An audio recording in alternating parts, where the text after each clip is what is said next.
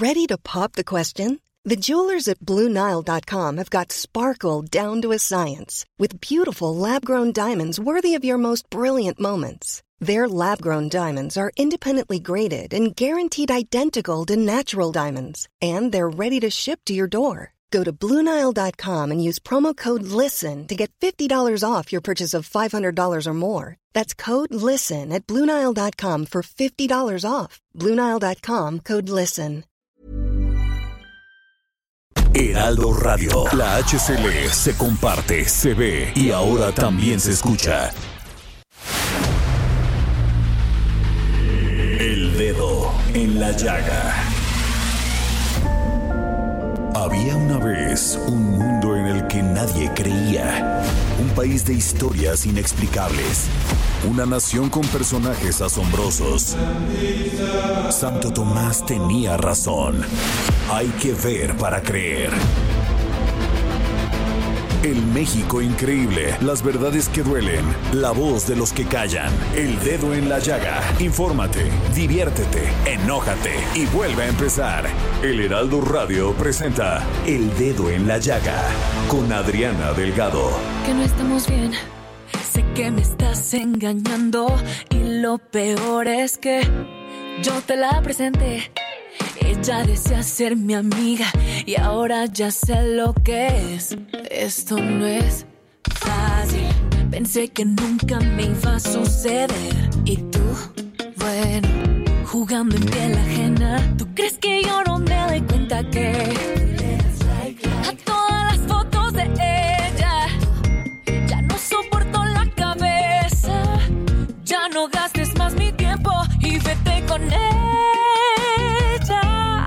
iniciamos este viernes 5 de marzo del 2021 su programa favorito, El Dedo en la Llaga. Y en exclusiva para El Dedo en la Llaga, hoy se estrena el primer sencillo de la canción No de Vivian Baeza. Este 2021 Vivian regresa con toda la fuerza a la escena musical presentando este primer sencillo. Y es una canción que tiene pues a quien les gusta el hip hop, el pop y una mezcla más de muchas de muchas este, géneros musicales, pero lo más padre es todo el talento, profesionalismo, carisma y humildad que tiene esta joven cantante, esta mujer muy echada para adelante, empoderada y que sin duda, que sin duda va a ser una de las grandes estrellas de este país. Y nos vamos a poner el dedo en la llaga con Daniel Callejas. Gracias Adri, muy buenas tardes. Ahora te presento las principales notas del Heraldo de México en su versión impresa. Las consecuencias del cambio climático son más graves que las del COVID-19 debido a que los impactos en el planeta y en la sociedad son más duraderos y diversos, advirtieron especialistas. Ninel Escobar, subdirectora de Cambio Climático y Energía del Foro Mundial para la Naturaleza, dijo en el programa A Fuego Lento del Heraldo Radio que conduce Alfredo González que el cambio climático impacta en la salud, economía y la naturaleza. Explicó que habrá costos muy importantes asociados a todos esos sectores y las estimaciones que se han hecho rebasan en muchos casos a las estimaciones del propio COVID. A pesar del apoyo que Estados Unidos ha otorgado para combatir la producción y tráfico de drogas ilícitas desde México, esta actividad continúa en un nivel alarmante e inaceptablemente alto. El informe sobre la Estrategia Internacional de Control de Estupefacientes del Departamento de Estado de Estados Unidos indica que entre enero y septiembre de 2020 México incautó 10.000 litros de metanfetamina, 50% más de lo decomisado en el mismo periodo del año anterior.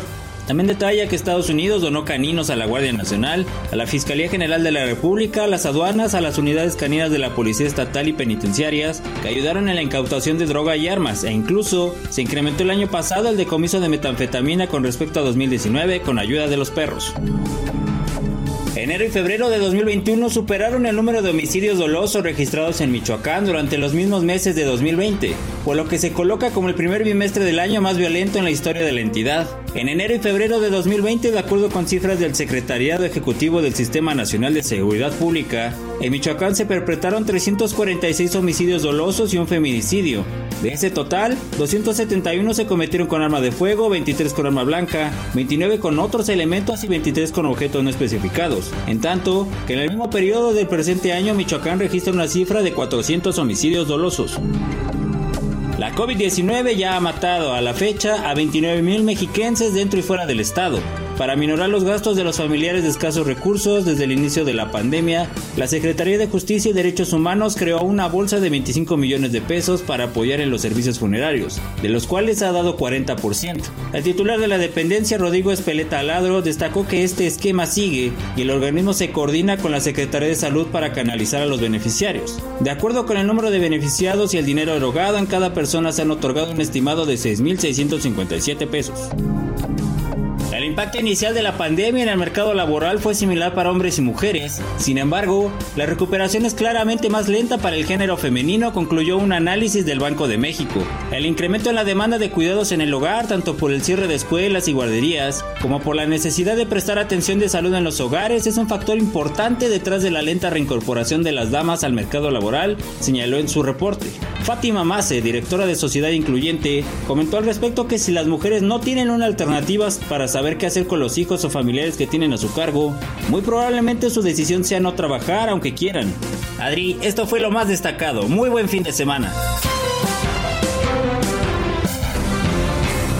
Adriana, ¿qué tal? Muy buenas tardes. Es viernes y los viernes también ponemos por supuesto, el dedo en la llaga. ¿Y qué te parece si el día de hoy lo iniciamos eh, poniéndolo en un tema bien importante, que es el asunto de las adicciones? Porque pues es un asunto que nos afecta a todos. Y para ello tenemos en la línea del dedo en la llaga a la licenciada María José Martínez Luis, que es directora general de prevención de las adicciones en la alcaldía Álvaro Obregón, aquí en el sur de la capital de la, de la República Mexicana. Licenciada, muy buenas tardes. Buenas tardes, Samuel. Un saludo a ti, Adriana, y a todo el auditorio. Muchísimas gracias. Tenemos aquí Curva, Centro de Culturas Urbanas. Cuéntenos. Sí, Samuel, fíjate que este es un proyecto muy interesante. Fíjate, comentarte primero que la alcaldía Álvaro Obregón es la única que cuenta con una dirección general de prevención contra las adicciones. Es una alcaldía que se encuentra dentro de las cinco primeras que tiene pues un problema importante de consumo de drogas y por ello pues se dio a la tarea de eh, pues eh, designar esta dirección general general la que tiene pues un programa de trabajo que contempla ejes de prevención, de tratamiento, de rehabilitación, de reducción del daño. Y justamente en el eje de prevención pues hemos lanzado diversas campañas. La más reciente es Las drogas sí tienen salida, encuentra la tuya. Y la del 2019 fue Encuentra tu adicción, no solo están las drogas.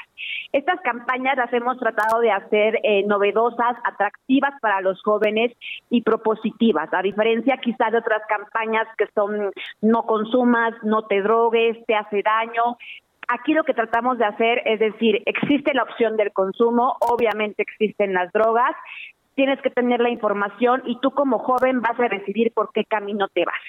Y en este sentido, la alcaldía ofrece a los chicos, a los niños, diversas actividades para que entonces ellos puedan tener una oferta de actividades lúdicos, recreativas, de oficios, para que entonces ellos decidan. Y ahí es como también nace Curva. Estas actividades, por ejemplo, pueden ser breaking, danza aérea, contorsión, barbería, graffiti, diseño de uñas, tatuaje, trenzado de cabello. Y durante la campaña, durante eh, el 2019 y principios del 2020, la hicimos de manera itinerante. Íbamos a varias colonias de la demarcación dando estos talleres y vimos que la verdad es que nos fue muy bien y de ahí surge la idea de hacer un centro de culturas urbanas que tuviera las instalaciones adecuadas para brindar justamente estos talleres a toda la demarcación. Y ahí nace Curva, que tiene pues un salón de baile, un estudio de grabación, una sala de barbería, un salón de tatuaje, una sala de serigrafía, un área de coworking, un salón de entrenamiento funcional, para que todos los jóvenes y también los niños puedan acercarse y tener acceso a este tipo de actividades, Samuel. ¿Qué clase de audiencia tendría el curva? Me refiero a, bueno, eh, el estereotipo social indicaría a personas de bajos recursos que generalmente no tienen oportunidades, caen en las drogas y cosas por el estilo. Eh, ¿Es así? No necesariamente, la verdad es que hoy día ese estereotipo en el que únicamente el consumo de drogas está limitado a una sola clase social no es así, se da en todas las clases sociales. Aquí Curva acepta niños desde los cinco años de edad, tenemos niñas interesadísimas en contorsión, ¿no? Que es una de las actividades que más recurren las niñas. Hasta, interesante hasta jóvenes, ya adultos de 30, 35 que se acercan porque quieren aprender a hacer tatuajes o quieren aprender el negocio, el, oficio de la barbería. Entonces, realmente tenemos un amplio eh, rango de edad que también atendemos y no importa ahora sí que la, la, el nivel socioeconómico ni la condición social. Todas las actividades son totalmente gratuitas. Las imparte obviamente talleristas y el equipo de la alcaldía Álvaro Obregón. Y esto es una gran oportunidad porque generalmente las campañas se limitan a dar mensajes, a sacar visuales, pero no, no acercan esta oferta que debe de acompañarse para promover un buen uso del tiempo libre y para desarrollar competencias en niños y jóvenes que les ayuden también a planificar un proyecto de vida para un futuro. Por supuesto, algo muy rapidito, licenciada, eh, amén, por supuesto, de eh, reconocer la labor que están haciendo allá en la alcaldía Álvaro Obregón, porque como usted bien comenta, es la única en la capital mexicana que está enfocada también eh, específicamente a este asunto. pero quisiera preguntarle su opinión sobre algo muy de coyuntura, y es que el Congreso mexicano está ya discutiendo la legalización del uso recreativo de la marihuana. ¿Cuál es su opinión al respecto? Bueno, desde el enfoque de salud y desde la parte preventiva tendríamos que ser muy cuidadosos con respecto a los menores de edad. Creo que ahí tendríamos que reforzar y seguir intensificando la labor preventiva, ya que sin duda la evidencia científica nos dice que el consumo en menores de edad obviamente sí acarrea riesgos en términos cognitivos, de la memoria, de aprendizaje. Entonces, sin duda ahí sí tenemos que trabajar porque obviamente pues eh, sí es un riesgo si nos enfocamos a ese grupo etario. Hay otro grupo, obviamente, de consumidores mayores de edad que tienen el derecho ¿no? De decidir esta parte de, de, libre desarrollo de la personalidad en donde ellos se han declarado consumidores. Y ahí lo que tenemos que cuidar muchísimo es cómo se da este manejo de, del consumo, en donde finalmente tenemos que cuidar sobre todo la comercialización, que es diferente a la legalización, ¿no? Y ahí es mucho cómo va a manejar el Estado la parte de proporcionar la sustancia. En el momento en que ya se comercializa una sustancia, entonces ya hay económicos y ahí es donde ya hay riesgo como lo que pasa con las tabacaleras que buscan obviamente pues ganar clientes, hacer publicidad y ahí es cuando ya hay riesgo de que empiecen a consumir los menores de edad o que los mayores suministren a los menores como ha pasado en otros estados de la Unión eh, Americana, de Estados Unidos. Entonces ahí hay que ser muy cuidadoso de cómo se va a manejar este las reglas para el consumo lúdico para no promover o, eh, que la consecuencia vaya a ser un incremento en el consumo o mucho peor que se eh, incremente el consumo en menores de edad. Por supuesto, vaya que vamos a estar muy pendientes de eso porque es un tema muy delicado. Licenciada María José Martínez Ruiz, directora general de prevención de las adicciones en la alcaldía Álvaro Obregón, muchísimas gracias por esta conversación. Gracias, Samuel. Bueno, pues ahora cambiemos un poquito de tema y de atmósfera y vayamos directamente hasta las puertas del infierno. ¿Y a qué me refiero? Bueno, a una gran novela, una novela muy poderosa sobre las más altas cimas de la aventura humana y los más bajos sótanos de la inmundicia terrenal Así es como está descrita en el, mismo libro en, el que está publicada y es de la autoría de don Manuel Echeverría, él es ensayista y narrador, eh, pues de abogado de profesión y colaborador de Cuadernos de Bellas Artes, Cuadernos del Viento y Estaciones. Eh, don Manuel, qué gusto saludarle. Encantado, Samuel. Me da mucho gusto que me haya llamado. Estoy a sus órdenes. Muy amable. Cuéntenos las puertas del infierno. ¿Qué le gustaría ¿Qué le gustaría saber concretamente, Samuel? Con mucho gusto. Pues específicamente, eh, eh, ¿en dónde está situada? Bueno, ya le dimos una ojeada, pero para el auditorio del dedo en la llaga, eh, ¿en qué momento histórico está situada y por qué se le ocurrió en, un marco de referencia histórico como el que vivimos ahora poner una trama en ese en ese momento? Bueno, mire, la historia en realidad se me había ocurrido hace muchos años y yo necesitaba precisamente un ambiente o un un entorno o un contexto, como le guste más, que fuera lo más propicio y lo más conveniente para desarrollar un itinerario humano, un conflicto humano de la envergadura que yo supuse que tenía el protagonista. Entonces la novela está situada en Berlín en 1938, un, unos meses antes de que estalle la, la Segunda Guerra Mundial. Es decir, en el momento en que el gobierno de Hitler, de Reich, se, eh, invaden eh, Austria y, la anexan a Alemania, que fue el primer acto de, de, guerra declarada, de guerra abierta, en el que ya se suponía que Alemania estaba, estaba en pie, en pie de, de combate y de lucha para adueñarse del mundo, que es precisamente lo que lo que se había propuesto el nacionalsocialismo. Entonces, la novela empieza en ese momento justo cuando los ejércitos de, Hitler, la Wehrmacht, acaban de invadir eh, por Viena. Y de ahí para adelante se desarrolla la historia del protagonista, Bruno Meyer, que es un muchacho de 20 años que se vio forzado a abandonar la Facultad de Derecho para ayudar a la manutención y a los gastos de su familia. Él, su hermano, sus hermanos y su madre, que habían pasado a un estado de, crisis económica a raíz de que al padre de la familia lo, lo asesinan en un en un episodio policial que había ocurrido dos años antes, porque el padre del protagonista había sido policía y había, había sido un agente distinguido de la organización de la policía, eh, lo que aquí llamaríamos policía judicial, y que en Alemania en aquella época se llamaba la CRIPO, la policía criminal de Alemania. Vaya, que es una trama bastante interesante porque además habla de un contexto histórico eh, que para la humanidad ha sido controversial durante mucho tiempo, ¿no? Independientemente de que en términos generales, los malos y los buenos parecen estar bien ubicados. El viajar por las emociones y por las virtudes y, los bajos este, eh, terrenos de la inmundicia eh, terrenal eh, es algo muy, muy, apasionante, ¿no?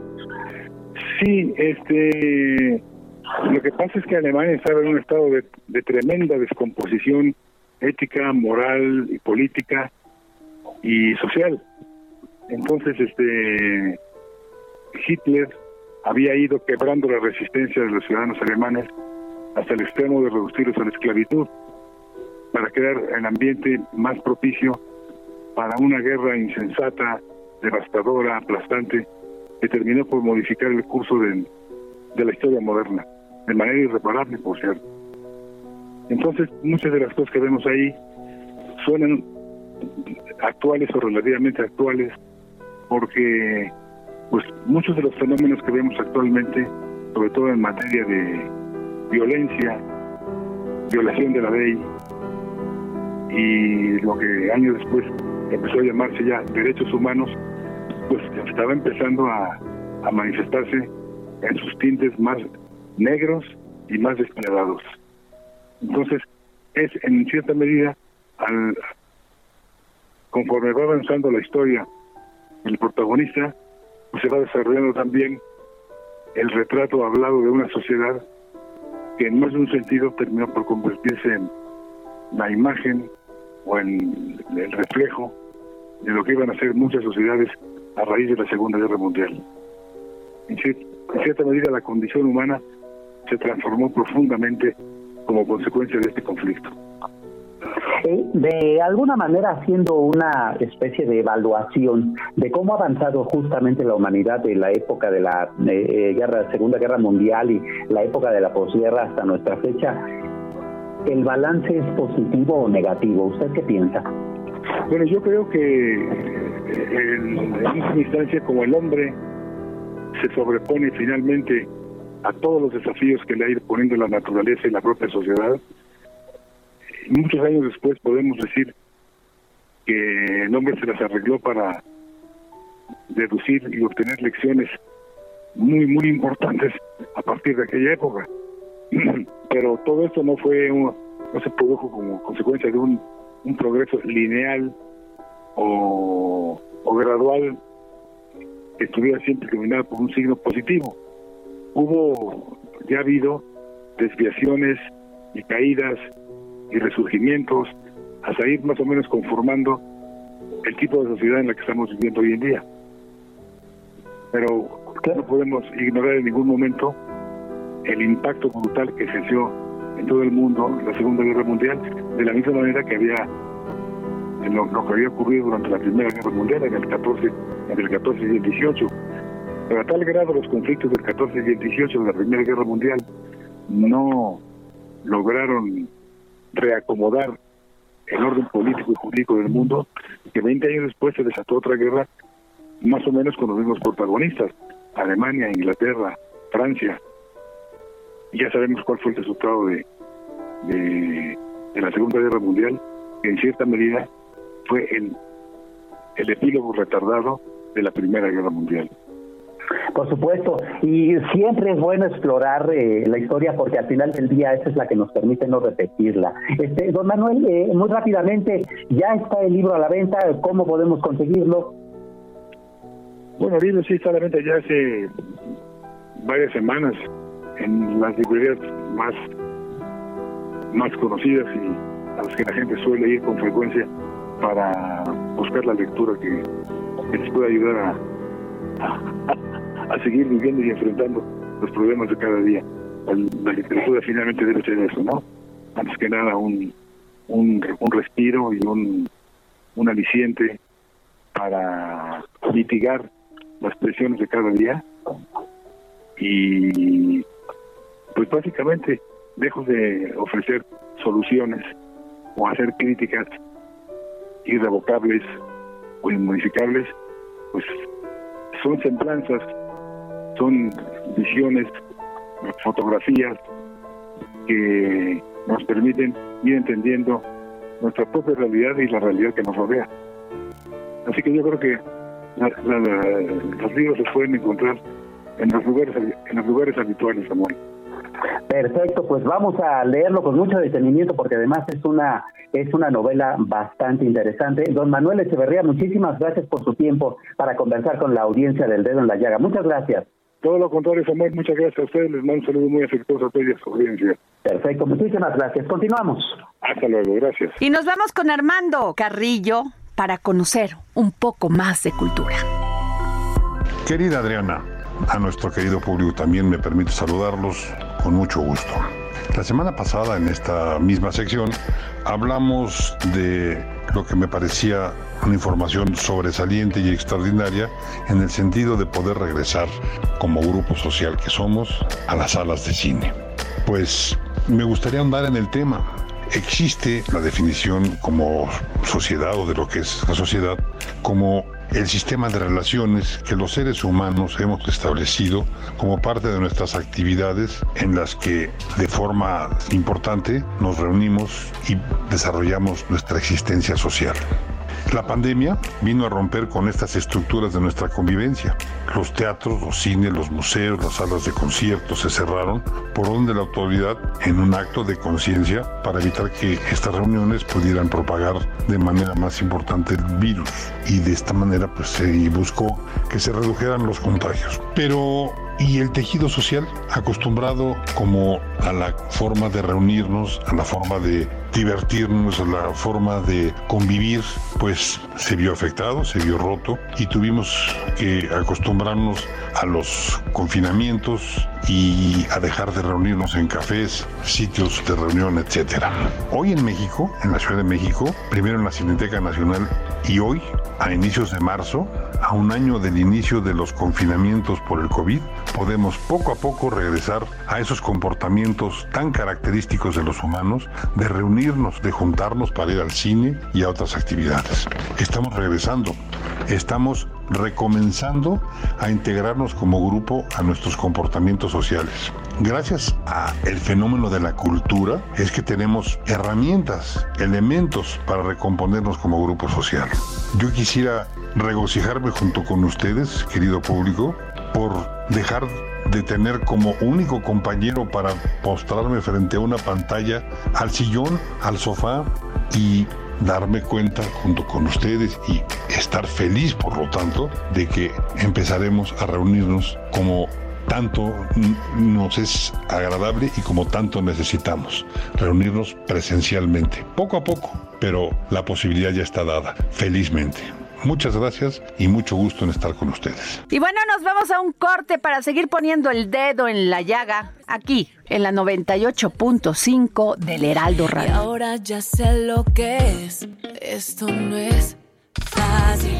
Pensé que nunca me iba a suceder. Y tú, bueno, jugando en piel ajena. ¿Tú crees que yo no me doy cuenta que... Sigue a Adriana Delgado en su cuenta de Twitter arroba Adri Delgado Ruiz. Además, te invitamos a enviar tus opiniones y comentarios en texto o por mensaje de audio a través de WhatsApp al 55 2544 3334. Y si quieres escuchar El Dedo en la Llaga de El Heraldo Radio, en cualquier momento y donde quiera que te encuentres, descarga el podcast disponible en Spotify y iTunes. Heraldo Radio. La HCL se comparte, se ve y ahora también se escucha.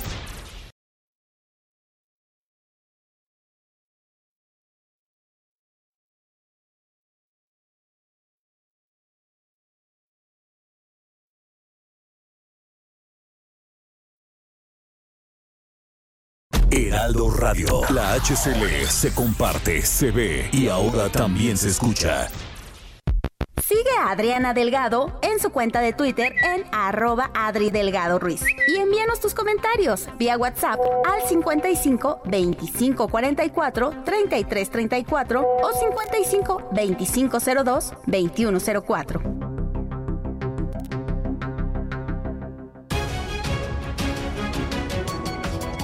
Regresamos del corte en este viernes fin de semana y nos vamos a ir con Gonzalo Lira para que nos dé las propuestas para ver buen cine.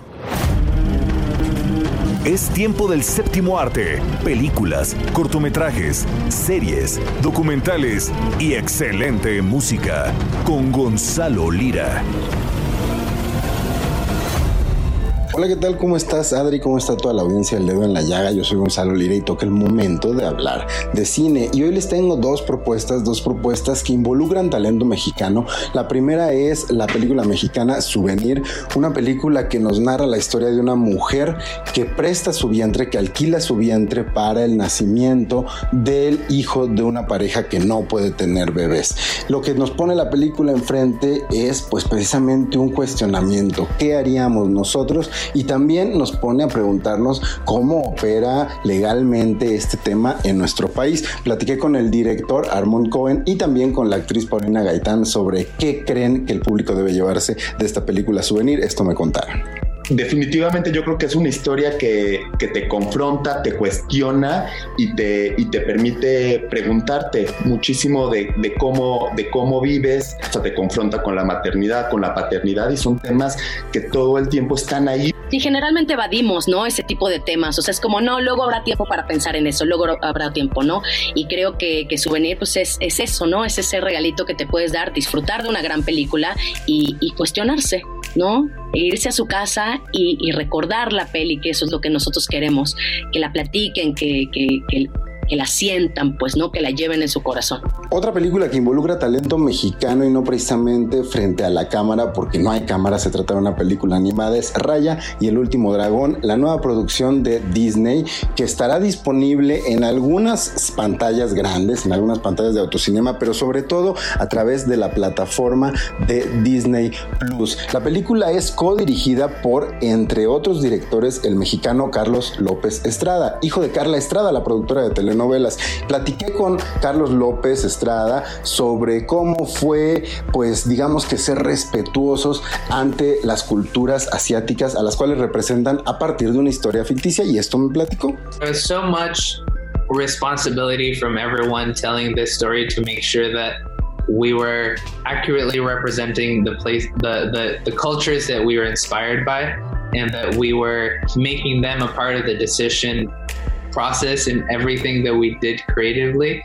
Um, so I think that that collaboration and that relationship that we had with the people in our studio and the people that we brought from the outside to uh, consult and to create with us was necessary. And, and hopefully that you see that in the end result. It's a it's a new it's a it's a fantasy world but it's very much inspired by these cultures. And i hope that it inspires as much as much curiosity and people get to uh, want to learn about these cultures as much as i have and as much as the people around us Básicamente lo que nos dice Carlos en inglés, porque estaba la producción de la película y tuvo que hablar en inglés, es que se trata de una película que hizo en colaboración, pero que sobre todo en colaboración con gente pues nativa de los países a los cuales están representando a través de esta cultura ficticia y que él espera que así como Coco invitó a muchos a asomarse a la cultura mexicana, esto despierte la curiosidad que despertó en él de asomarse el público a las culturas que aquí representan. Yo me despido, síganme en las redes arroba gonis, g n y z y nos escuchamos la próxima semana. Que no estamos bien. Sé que me estás engañando y lo peor es que yo te la presenté. Ella desea ser mi amiga y ahora ya sé lo que es. ¿Qué les puedo decir de mi invitada del día de hoy? Cantante, compositora, conductora y actriz de doblaje musical realmente talentosa. Desde temprana edad sabía que la música iba a ser su vida, su mejor aliada. Y así comenzó pues tocando clases de violín, piano, batería y canto. Y tan solo 21 años y una carrera prometedora. Sí, estoy hablando de Vivian Baeza. Hola Vivian, ¿cómo estás? Hola Adriana, muy bien, muchas gracias, muy contenta de poder estar en este espacio, muchas gracias. Oye, Vivian, te hemos visto en la academia, en la voz. Sí, ¿Qué tal? O sea, qué experiencia, porque además siendo tan joven, ya estás, pero con, o sea, con un despegue, pero también es importante decir que te has preparado mucho. Ay, muchas gracias. Pues mira, la verdad es que me gusta ser constante, me gusta ser disciplinada y bueno, ¿qué te puedo decir? Disfruto muchísimo la música, que es lo que me apasiona, como, como bien dices. Qué bonita introducción, por cierto. Muchas gracias. Y sí, este, he tenido la bendición de poder prepararme en una gran escuela que, que fue Berkeley College of Music, de pasar por diferentes reality shows cuando era muy, muy, muy, muy chiquita en la Academia Kids y pues ahora hace un año y medio en, en La Voz. Grandes experiencias de, de mi casa que es TV Azteca. Oye, pero además estoy viendo en todo, me podría pasar con tan solo 21 años que tienes, todo el programa diciendo tu currículum, pero veo que tomaste clases con la maravillosa Bianca Marroquín. Así es, fíjate que Bianca Marroquín ha sido una de las personas eh, pues que más he admirado en mi vida. Ella es una gran reina del teatro musical y sobre todo pues en dónde, ¿no? Qué nivel que ella está en Broadway. Tuve la bendición de que ella viniera a México y dentro de una selección creo que alrededor de 300 personas, a 10 personas eligió para dar esta masterclass y la verdad es que le aprendí muchísimo, me, me, me ayudó muchísimo este este curso. Oye, Vivian, y este y también has estado muy activa abriendo los conciertos de Los Ángeles sí, Azules, Julián Álvarez, Mario Bautista y Yair. Qué experiencia, ¿eh? porque además se necesita tener no solamente profesionalismo, sino tener talento, pero además tener muchísima humildad para saber cómo empezar y cómo trascender. Por supuesto, la verdad es que han sido grandes experiencias para mí. Son artistas que la verdad yo los veía inalcanzables, ¿no? El, poder abrirles un concierto. Se me presenta esta oportunidad después de la voz y, nada, bien agradecida con todas las personas que lo hicieron posible, sobre todo con Jair, que, que a pesar de que no fue mi coach en la voz, me ha apoyado muchísimo. Eh, la vez pasada... Eh, de que saqué un sencillo, él lo puso en sus redes sociales, el también poder cantar al lado de él, eh, híjole, han sido experiencias que me guardo eh, en mi corazón y, que me han marcado verdaderamente. También tuve la oportunidad de cantar con Julián Álvarez, él sin conocerme confió en mí, él me escuchó este cantar la última canción de eh, cuando le abrí en su concierto, bajé del escenario, me lo topo, me dice, qué bonito cantas, y, y fíjate que yo agarré mi celular y, le dije, oye, ¿crees que podamos grabar un pequeño video para eh, cantando terrenal? Y me dice, ah, sí, ahorita la podemos cantar en el escenario. Yo realmente le había pedido un video, ¿no? No, pero este eso habla de su humildad y de su y de su de ser un gran ser humano. No, muchas gracias, ¿no? Más bien la humildad de él y, sí, claro. y claro, sí, no, agradezco que haya confiado así con los ojos cerrados. Obviamente no, no ensayamos porque él ya estaba a un paso de entrar al escenario de dar su show. Y pues sí, tuve la oportunidad de cantar con él, lo disfrutamos muchísimo. Eh, eh, y, nada, han sido experiencias bien bonitas que, que agradezco a toda la gente que lo ha hecho posible.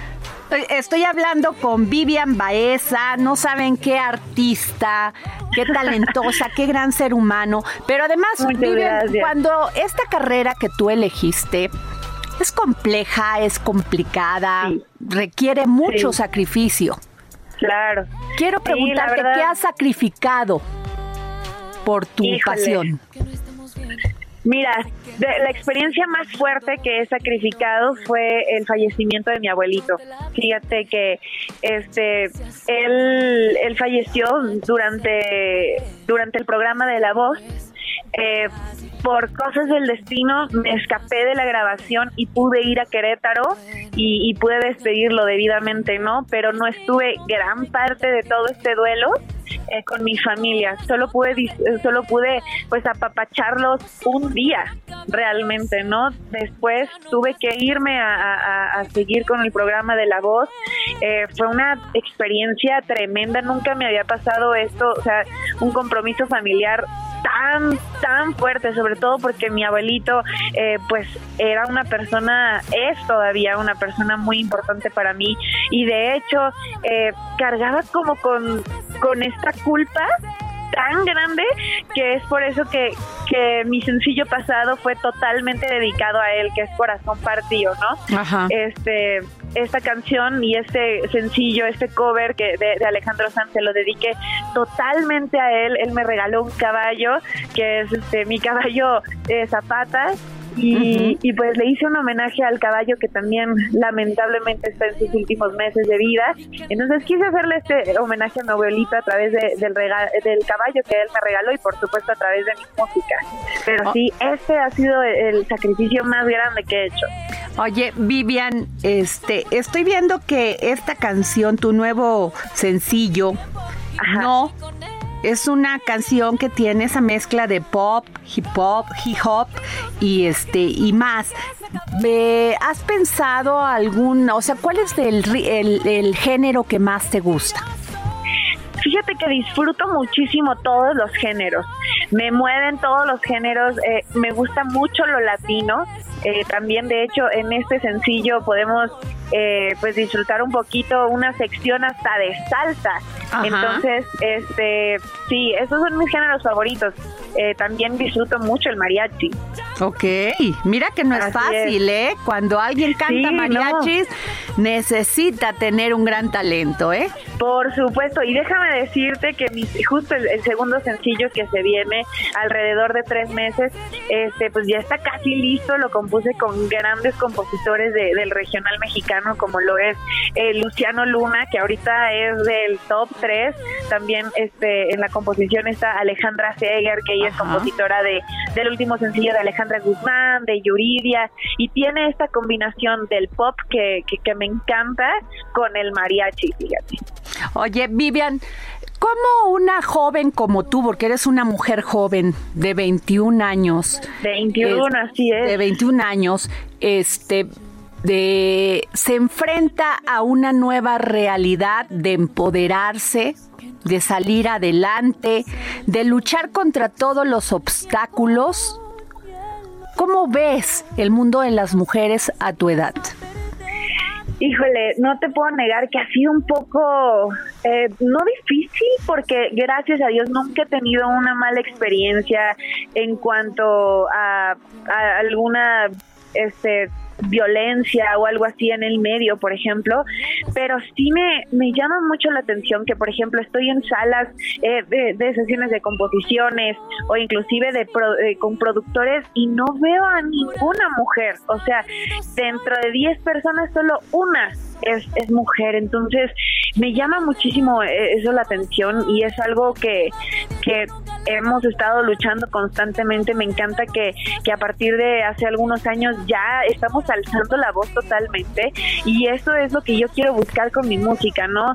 Que si algunas mujeres no nos atrevemos a alzar la voz, pues pues yo poder ser eh, eh, esa persona que lleva la batuta, ¿no? Eso es lo que busco justamente con mi canción que es No, que yo la describo como un grito de empoderamiento femenino para decir eh, no, literalmente no en cualquier situación que sea injusta, ¿no? Tanto profesional como personal. Claro. Y Vivian, para tus admiradores y admiradoras, Dime, ¿qué es lo que te gusta comer? ¿Qué es lo que te gusta leer? ¿Qué haces en un tiempo, en tus tiempos libres? Fíjate que en mis tiempos libres me encanta montar a caballo. Desde chiquitita eh, disfruto mucho eh, el montar porque me desconecto totalmente del mundo, ¿no? Ahí olvido mi celular, olvido mis problemas, solo estoy con mi caballo, eh, disfrutando de la naturaleza. Eh, también disfruto eh, mucho leer. Uno de mis autores favoritos es este Walter Rizzo. Me encanta eh, todos esos libros como de superación. Y justamente uno, un libro que acabo de leer de él es Aprender a decir que no, que se los recomiendo muchísimo. de mis comidas favoritas, eh, me encanta el sushi, me encantan las pastas y un dato curioso es que me gusta todo lo relacionado como a la comida vegana, ¿no? Pero no, no lo soy, no lo soy, pero me gusta. Ay, pues Vivian Baeza, no sabes qué, qué maravillosa plática contigo, pero además quiero que me digas qué viene, qué viene más, porque has participado en Netflix, en series, en qué viene más para la actriz y la cantante. Ay, muchas gracias. Pues mira, ahorita estoy en mi programa de Deezer Live que van a poder disfrutar de un nuevo horario por Azteca 1 a las, todos los domingos a las 2 de la tarde eh, con nuevas eh, entrevistas, eh, nuevo contenido. También me podrán ver más adelante en nuevos capítulos de WandaVision, esta serie que es número uno a nivel mundial, que la pueden encontrar en Disney Plus. Ahí justo hago diferentes doblajes musicales, eh, y pues más música, ¿no? Eh, vamos a poder escuchar el segundo sencillo después de no en tres meses y bueno, muchísimo, muchísima preparación, muchísima dedicación. Eh, porque así debe de ser. Claro, así es, el camino al triunfo. Ese es el camino al triunfo, trabajo y esmero y disciplina. Así es, así es, Adriana. Oye, Vivian, pues muchísimas gracias por compartir tus sentimientos, tu talento, tu profesionalismo con nuestros escuchas del dedo en la llaga. Te valoro muchísimo que nos hayas tomado la llamada y todo el éxito, querida Vivian Baeza.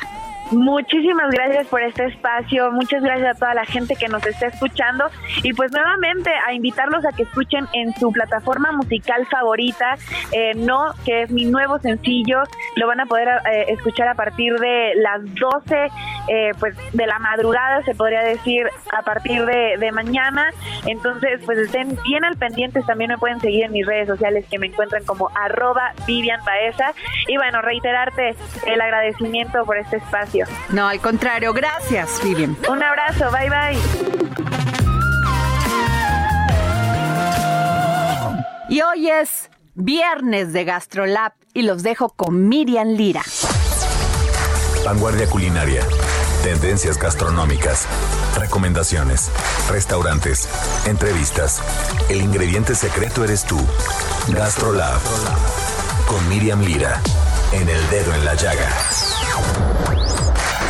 ¿qué tal Adri, amigos del dedo en la llaga? Espero que estén pasando un excelente viernes de cuaresma. Y hablando de este tema, de la cuaresma, hoy quisiera contarles sobre uno de los pescados más famosos y también uno de los más polémicos, el salmón. Que qué bárbaro, tanto nos gusta por sus innumerables cualidades nutrimentales, pero que tiene aleta que le pisen por las formas en las que se lleva a cabo su cultivo.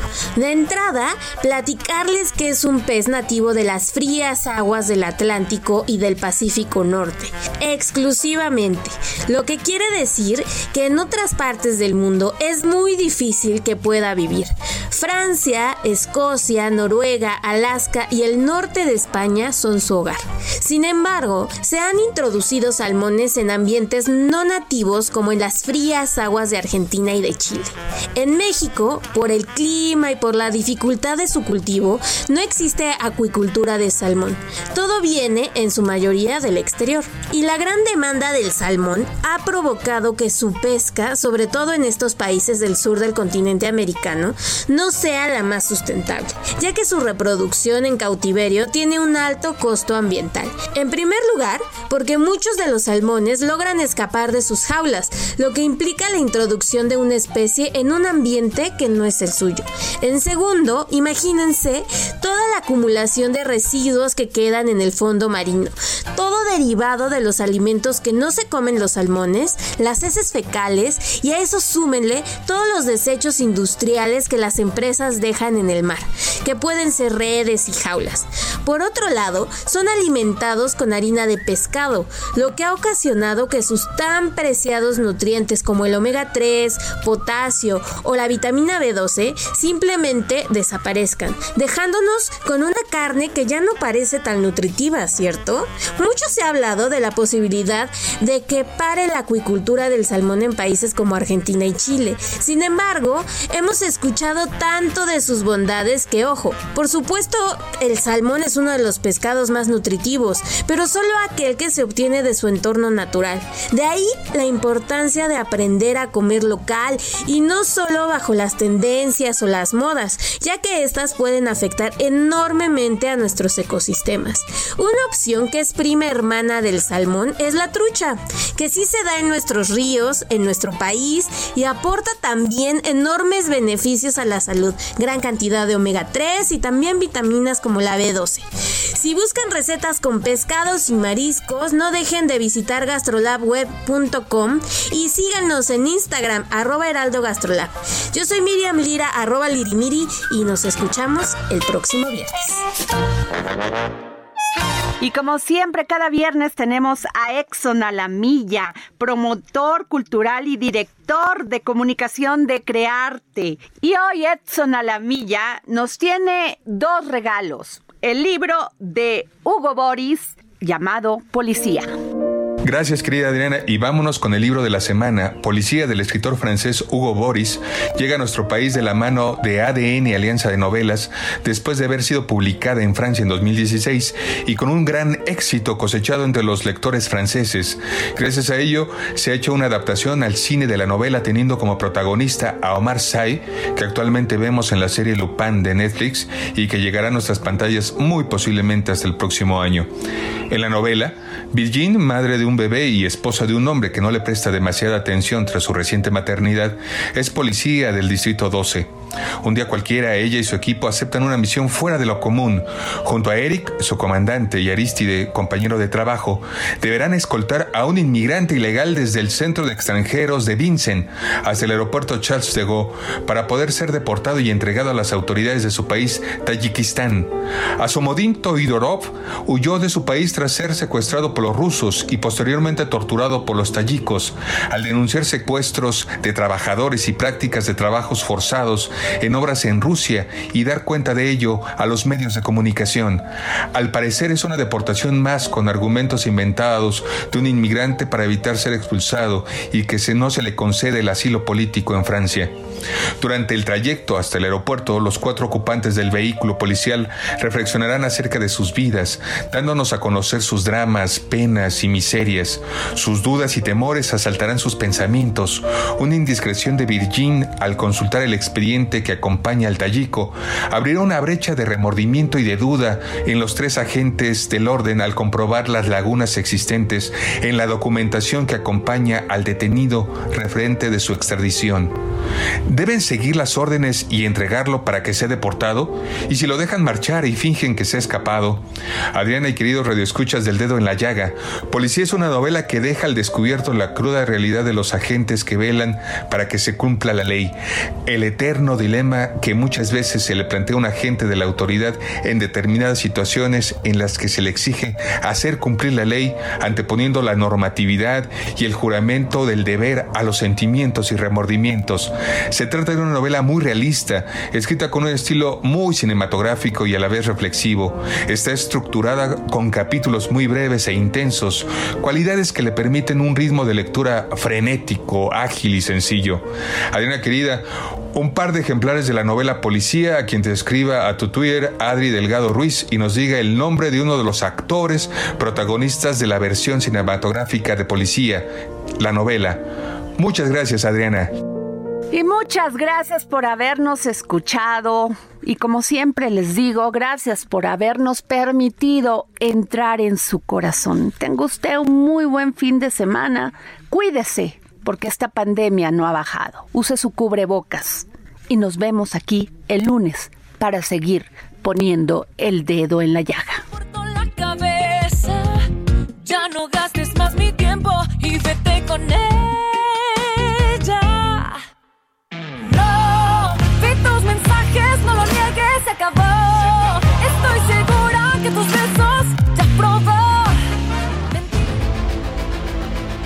El Heraldo Radio presentó El Dedo en la Llaga con Adriana Delgado. Heraldo Radio. Planning for your next trip?